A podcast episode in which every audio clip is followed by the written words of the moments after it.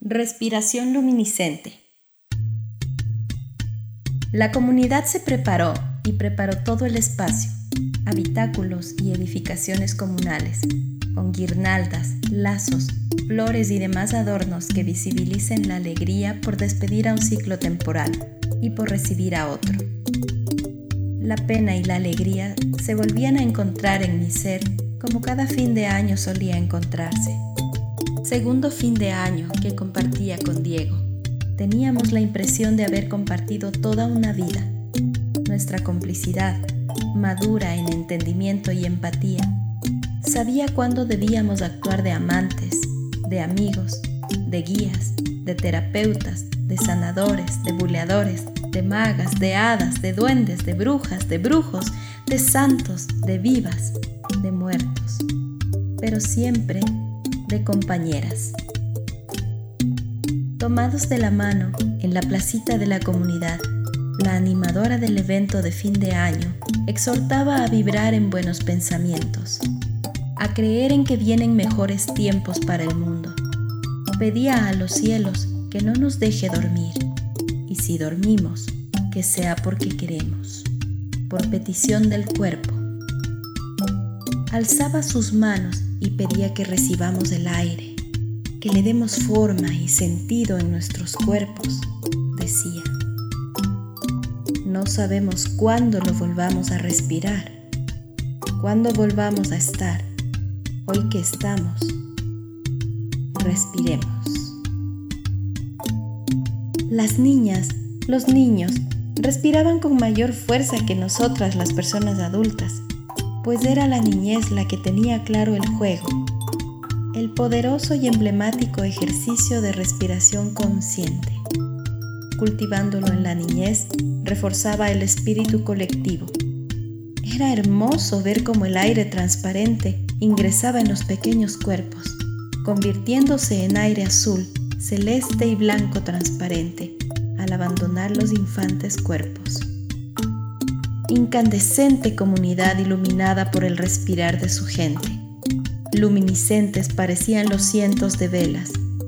Los infantes, culminado el ejercicio de respiración, corrían y jugaban con los pequeños halos de luz que días antes la comunidad adulta preparó el juego para la niñez.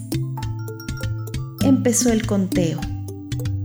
Toda la comunidad coreaba la cuenta regresiva coro iniciado en el último minuto del año que dejaba de existir. Diego y yo, tomados de las manos, sentíamos los nervios de ambos cuerpos, ambas mentes, del sentimiento de culminar un año, del sentimiento de incertidumbre por la operación de la app. 12, 11, 10, 9, 8, 7, 6, 5, 4, 3, 2, 1. ¡Feliz Año Nuevo! Toda la comunidad gritaba en una sola voz, sin dejar de tomarnos de la mano. Diego y yo nos besamos, con todo y por todo el cariño del mundo. Beso de amigas, beso de cómplices, de compañeras. No fue el beso de amantes ni pasajeros excitantes, fue el beso de un pacto de un gracias. Acaricié su rostro, jugué con su pelo. Él acarició mi rostro, palpó con sus dedos mis labios. Nos abrazamos, nos dimos el abrazo de Año Nuevo. Dejamos de existir para las dos y nos unimos a la celebración colectiva. Dábamos y recibíamos el abrazo de todas las personas, adultas, niñas, niños, jóvenes abrazo que de mi parte, y sin que sea esa mi intención, iba acompañado del sentimiento, de la incertidumbre, de lo que vendrá. Espero no lo hayan sentido así. Música en vivo amplificada por las bocinas, música de la región noratlántica del país. Música alegre, dinámica, se internó en el cuerpo de Diego y mío. La disfrutamos, bailamos, fue una hermosa noche. Comimos, bebimos, sin excesos en ningún caso. Juegos, Gincanas, música y baile pintaron el escenario para recibir al año nuevo casi hasta su primer amanecer. Mensajes de texto de parte de la familia a nuestro grupo de chat y al chat de la red, deseándonos el feliz año. Daban a entender al parecer que todo seguía igual, que la memoria colectiva no había sido borrada, que los recuerdos se mantenían en el lugar que ocupan en el universo que la temporalidad, al ser un consciente colectivo, tomando en cuenta la zona horaria, adelantadas en horas, Diego y yo, Luisa y Annie, un poco más, nos anticiparon los mensajes de la familia y amistades, conscientes que para nosotras ya era año nuevo. Una o dos horas más tarde les deseamos el año nuevo a la familia y amistades.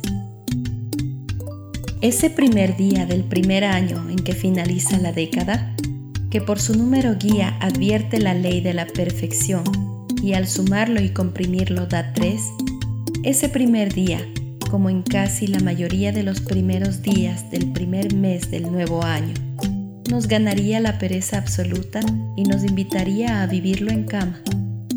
No lo hicimos. La gente de la comunidad retomaba los festejos la celebración, preparación de comida, de bebidas, de juegos para la niñez, de juegos para la adultez, para todas. Nos imaginamos que debían ser como las nueve de la mañana. Nos despertamos, levantamos, nos activamos para participar en las actividades de la comunidad. Después de servirnos el desayuno, pusimos nuestro aporte en la preparación de los alimentos que toda la comunidad se serviría para el almuerzo. Nos sentíamos parte de la comunidad.